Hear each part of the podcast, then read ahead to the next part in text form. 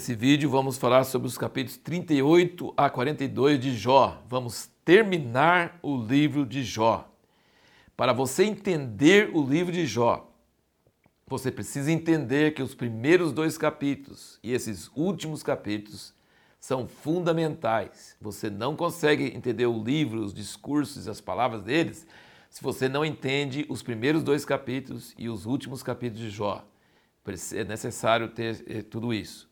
Agora é importante você entender que quando Deus aparece, você não tem mais argumento.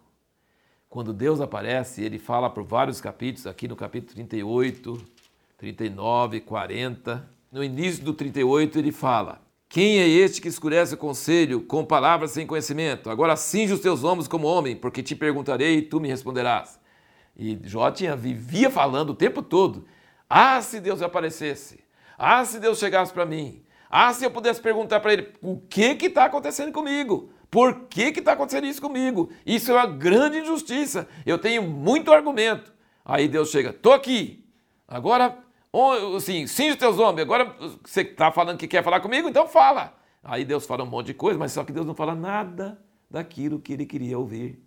Deus fala da natureza. Deus fala da, da, da, das aves, dos, do, da terra, do jumento, ele fala dos animais, ele fala da criação, ele fala do mundo, ele fala da, da natureza.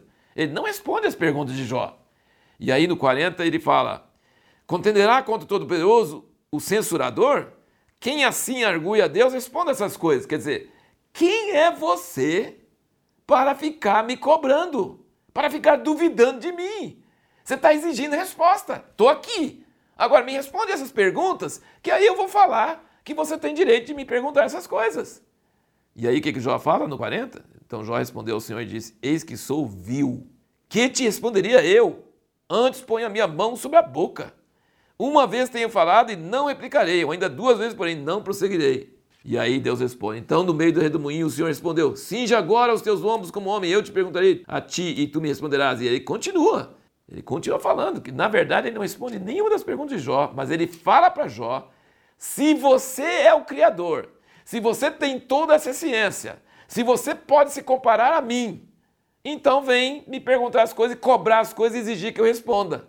E Jó fala assim: não precisa responder mais nada, não precisa me falar nada, que eu entendi agora quem eu sou e a minha presunção absurda de exigir que o Senhor tivesse que se explicar para mim. Agora eu entendi. Então, quando Deus aparece, nós não precisamos de respostas, nós só precisamos ver Ele. E vendo Ele, acaba todo argumento, acaba toda necessidade de respostas. E aqui então no 42 diz: Então respondeu Jó ao Senhor: Bem sei eu que tudo podes e que nenhum dos teus propósitos pode ser impedido. Quem é este que sem conhecimento obscurece conselho? Ele está repetindo o que Deus falou com ele bem no início. Por isso falei do que não entendia, coisas que para mim eram demasiado maravilhosas e que eu não conhecia. Ouve, pois, e eu falarei, eu te perguntarei e tu me responderás. Com os ouvidos eu ouvira falar de ti, mas agora te veem os meus olhos. Pelo que me abomino e me arrependo no pó e na cinza. Vamos aqui então ver várias coisas. Deus não está falando com Jó que ele está sofrendo porque pecou, como os três amigos dele tinham falado. Não. E nem Jó está arrependendo, dizendo: É, agora eu vi que meus amigos tinham razão. Não tinham razão. Deus mesmo fala que eles não tinham razão. O que Deus está dizendo é que Jó não podia questionar sua justiça ou se colocar no mesmo nível com ele para pedir justificativa de Deus. Deus fala que ele não precisa se justificar para Jó e que Jó está se colocando no nível errado, cobrando explicações de Deus. E Jó, que queria tanto que Deus aparecesse a ele para apresentar sua causa, agora, diante da grandeza de Deus manifesta na criação, ele emudece, ele perde toda a sua justiça própria, reconhece que estava errado na sua atitude e arrepende disto e se abomina no pó e na cinza. Ele falou: essa presunção de achar que eu podia duvidar do Senhor, que eu podia achar que eu tinha argumentos para provar que o Senhor estava errando comigo, eu me arrependo. Eu estava com orgulho, com exaltação, querendo me achar, querendo achar que eu tinha direito de exigir do Senhor, duvidar do Senhor, duvidar da justiça de Deus. É mais ou menos o que Eliú estava dizendo e agora Deus mesmo disse, e isso aconteceu com ele. Ele percebeu o quanto havia sido altivo e arrogante e o quanto isso era resultado de estupidez e ignorância, e agora não tem argumento nenhum para se defender. Deus apareceu, quer se defender agora? Não, eu não quero me defender mesmo. Então, depois de Deus dar uma dura em Jó, presta bem atenção, depois que Deus dá uma dura em Jó, por atitude dele, aí Deus vai falar com os amigos de Jó. Deus fala para os amigos dele e repete duas vezes que eles não falaram sobre ele de forma correta como Jó falara. Oh, mas Deus falou que Jó tinha obscurecido o conselho. Deus falou com Jó, quem é esse que acha que é o tal que pode me cobrar? Agora ele fala para os amigos de Jó, Jó falou de mim o que é certo. Ele fala duas vezes isso. Jó falou de mim o que é certo. Sabe o que, que, que o que, que ele está dizendo? Que Jó falou que era certo? Ele estava, quando Jó disse que Deus não precisava de mentira para defender ele. Quando Jó disse que ele não tinha pecado e por isso Deus não estava castigando ele por causa do pecado, Jó estava falando certo. Ele estava falando que é, Deus tinha re, re, repreendido Jó por ser arrogante e ter obscurecido seu conselho com palavras sem sabedoria. Mas agora ele diz que Jó falou dele o que era certo e seus amigos não. E que eles deveriam pedir para Jó orar por eles, porque ele aceitaria a oração de Jó e não a oração deles. é uma coisa muito impressionante. Deus dá uma dura em Jó, Jó se arrepende, aí Deus vai para os amigos e fala com eles.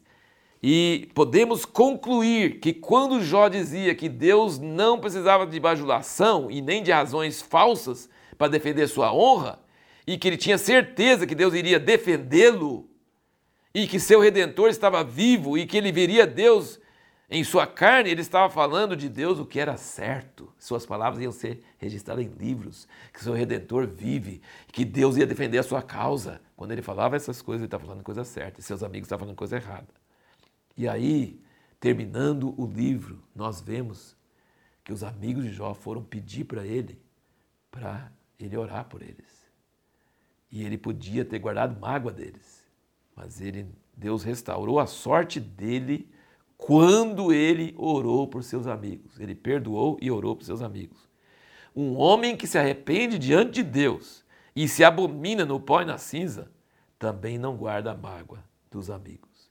Então, no fim, o que Satanás pretendia para a desgraça de Jó e para envergonhar o nome de Deus, não deu certo. Jó engrandeceu o nome de Deus, não blasfemou de Deus, mas sofreu pra caramba.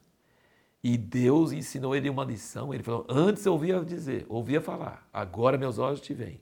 Ele aprendeu uma lição de valor incalculável um valor para toda a humanidade. Todo mundo que lê o livro de Jó, todo mundo que sofre nesse mundo, tem chance de receber uma pérola de grande valor por causa do sofrimento de Jó. Então Deus permitiu que Jó sofresse ganhou a aposta dele com o diabo e ainda Jó saiu no lucro e ainda os amigos de Jó saíram no lucro. Jó começou a ter o dobro de tudo que ele tinha antes.